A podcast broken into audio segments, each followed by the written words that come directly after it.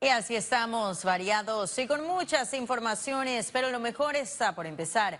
La precisión de las noticias, para eso estamos. Vamos de inmediato a conocerlas. La Comisión Especial Evaluadora está a un día de la entrega del informe para la selección de los magistrados de la Corte Suprema de Justicia.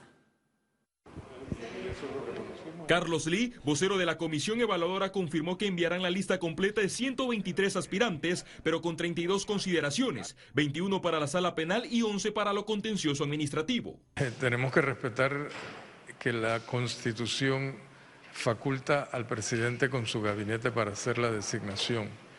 Sin embargo, eh, esperamos que él tome en cuenta el trabajo de las 11 personas que formamos parte de la comisión evaluadora, primero porque fue designada por el presidente. El Ejecutivo tendrá un mes para presentar los designados a magistrados principales y suplentes, debido a que el próximo 30 de octubre vence la primera legislatura en la Asamblea Nacional. Ojalá la primera designación que se haga eh, sea una mujer y que de los próximos dos que tengan que designarse para reemplazar al 31 de diciembre los dos magistrados salientes sean un hombre y una mujer. Hoy es una institución de alta desconfianza eh, tiene la oportunidad de generar una nueva visión con respecto a esta institución al seleccionar estos magistrados. Es una oportunidad de oro que yo creo que el presidente debe considerar. En la carrera, dos magistrados buscan la reelección por 10 años, Abel Zamorano y Jerónimo Mejía. Una vez la Comisión Especial Evaluadora entregue el informe al presidente Laurentino Cortizo, revelará los 32 aspirantes con mejor puntaje. Félix Antonio Chávez, Econius. Y la Cámara de Comercio de Panamá hizo llamado al presidente Laurentino Cortizo a escoger a los profesionales idóneos para el cargo de magistrados. Según el gremio empresarial, los profesionales que sean escogidos para ese cargo no solo deben dignificar sus responsabilidades tan altas, sino trabajar con coraje para devolverle a la justicia panameña la honorabilidad y el prestigio que se merece. El presidente del gremio, Jorge Juan de la Guardia, recalcó que al presidente Cortizo le toca aprovechar esta oportunidad y dejar el mejor legado al país con esta escogencia.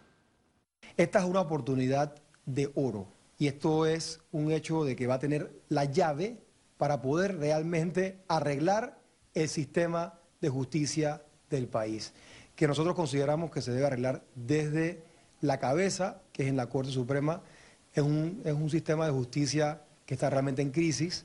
Hemos visto muchos casos de alto perfil que no se han concluido o que se han dilatado.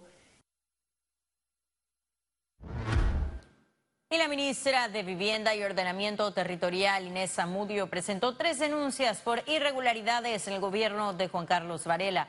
El exministro de Chelecu defendió el trabajo hecho del 2014 al 2019.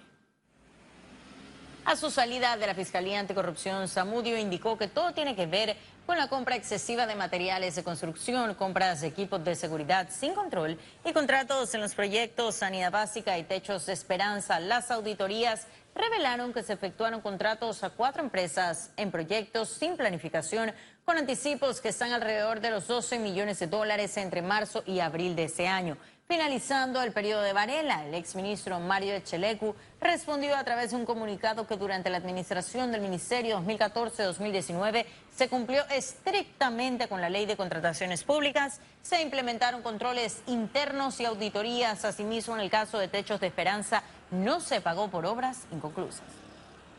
Hemos presentado tres denuncias penales contra la pasada administración, eh, específicamente en el, proyecto Techo Esperanza por Autogestión, compras excesivas de materiales, compras de equipos de seguridad sin ningún control, también los contratos de sanidad básica, específicamente es lo que hemos presentado el día de hoy. También tenemos otros materiales que son de los contratistas, Aparte de las denuncias presentadas, sí hemos encontrado y lo hemos eh, manifestado en otras ocasiones una gran cantidad de proyectos que se encuentran paralizados porque están sin contrato y están en adenda de tiempo. Y tres meses después de iniciado el periodo legislativo, este lunes la Comisión de Credenciales de la Asamblea Nacional aprobó crear una subcomisión para estudiar y analizar las reformas al reglamento interno. La subcomisión que tendrá que revisar seis proyectos estará integrada por los diputados Raúl Pineda, Gonzalo González y Juan Diego Vázquez, quienes tendrán un plazo de 10 días para presentar un informe a la comisión. Los seis proyectos deberán ser unificados en un texto único para luego llevarlo a primer debate en la comisión. Y este lunes venció la prórroga para el cobro en efectivo en las plataformas digitales de transporte. Órgano ejecutivo no extendió el plazo que otorgó el expresidente Juan Carlos Varela en la modificación al decreto de ley 331. El vencimiento de la prórroga de seis meses para el pago en efectivo por uso de plataformas tecnológicas de transporte coincide con el debate en la Asamblea Nacional, donde a través de un proyecto de ley se busca regular el servicio Uber, InDriver y Cabify. El director de la ATTT, Miguel Martínez, señaló que el tiempo fue más que suficiente para que esas plataformas buscaran alternativas al pago en efectivo. Y el Instituto Técnico Don Bosco tiene 61 años ofreciendo una formación integral en educación para el trabajo, una tarea cada vez más difícil por las dificultades económicas que atraviesan. Un centro educativo insigne en Panamá. En el Instituto Técnico Don Bosco estudian 810 jóvenes, 10% de ellos becados. Pues la misión del colegio originalmente ha sido eh, brindar las oportunidades para los jóvenes, especialmente en el área de la formación profesional técnica, prepararlos para el mundo del trabajo.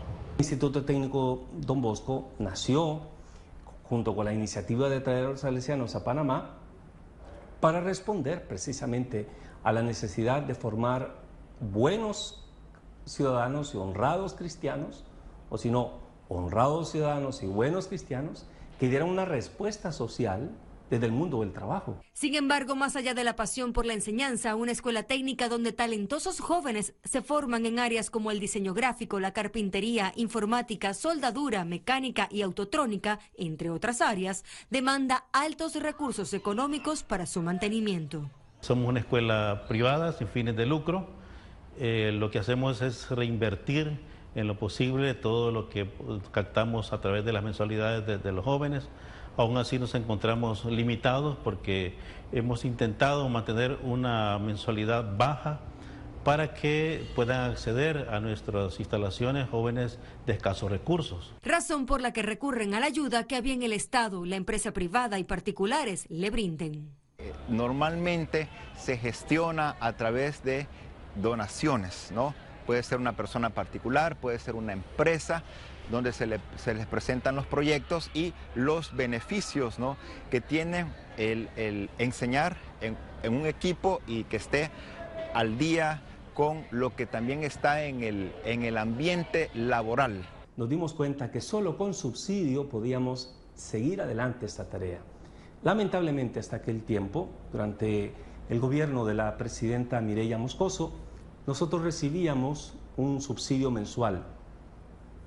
Después, con recortes y con nuevas administraciones sucesivamente, se fue limitando al punto que ahora ese subsidio a la educación de los panameños es casi inexistente. Don Bosco decía que de la sana educación de la juventud depende la felicidad de las naciones. Un buen argumento por el cual voltear la mirada y atender las necesidades de este icónico instituto. Josibel Ávila, Econius. Economía. ProPanamá iniciará gira en busca de nuevos mercados para exportaciones panameñas. La oficina Pro Panamá, que trabaja desde el Ministerio de Relaciones Exteriores, saldrá a una misión en España y Portugal a fines del próximo mes de noviembre. En esta gira, la directora ejecutiva de la oficina, la embajadora Carmen Gisela Vergara, y otros representantes de Panamá participarán de un evento exportador y reuniones con el Consejo de la Empresa Privada de España. Buscarán posibles inversionistas y nuevos nichos para ubicar las exportaciones panameñas para ver cuáles son las ventajas comparativas y competitivas que Panamá tiene en esos sectores o qué tendríamos que hacer para ser más competitivos en esos sectores con respecto a nuestra competencia y poder ir a buscar específicamente esas inversiones. Y desde este primero de octubre inicia la cuenta regresiva para el apagón parcial hasta la televisión digital en el 2020. Damos la palabra Panamá dirá adiós a la televisión analógica a partir del 1 de octubre del 2020. Esta primera fase comprende las provincias de Panamá, Panamá Oeste y Colón. Hoy es que a partir de mañana queda terminantemente prohibida la distribución, venta o comercialización de aparatos telereceptores de 43 pulgadas o menos que no posean el sintonizador eh, digital incorporado. Con este apagón, la televisión digital abierta en Panamá marcará un hito. Este hecho sitúa al país como uno de los primeros en la región en lograr esta meta. Para estos usuarios que no puedan cambiar en este término de un año sus aparatos telereceptores, se le van a distribuir gratuitamente cajillas para hacer la conversión análoga digital. Con esta transición, los residentes de estas zonas gozarán de mejor calidad en la recepción del contenido audiovisual. Desde el inicio de la transición de la señal análoga a la digital, se ha completado la digitalización de la fase 1, lo que comprende el 65% de los hogares con televisores en Panamá. Ciara Morris, Econews. Pero sí ha llegado el momento de conocer un resumen de la jornada bursátil de este lunes 30 de septiembre. Iniciamos. El Dow Jones cotizó en 26.916 con 83 puntos, sube en 0.36%. El IBEX 35 se situó en 9.244 con 60 puntos, un ascenso de 0.66%. Mientras que la Bolsa de Valores de Panamá cotizó en 453 con 63 puntos, baja en 0.25%. Ahora veamos en detalle el volumen negociado en la Bolsa de Valores de Panamá.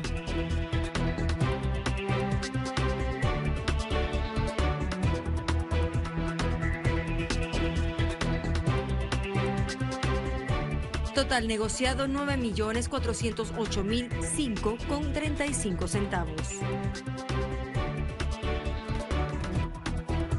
Y en breve estaremos de regreso con las notas internacionales. Pero recuerde, si no tiene oportunidad de vernos en pantalla, puede hacerlo en vivo desde su celular a través de una aplicación destinada a su comodidad y es cable on the go. Solo descárguela y listo.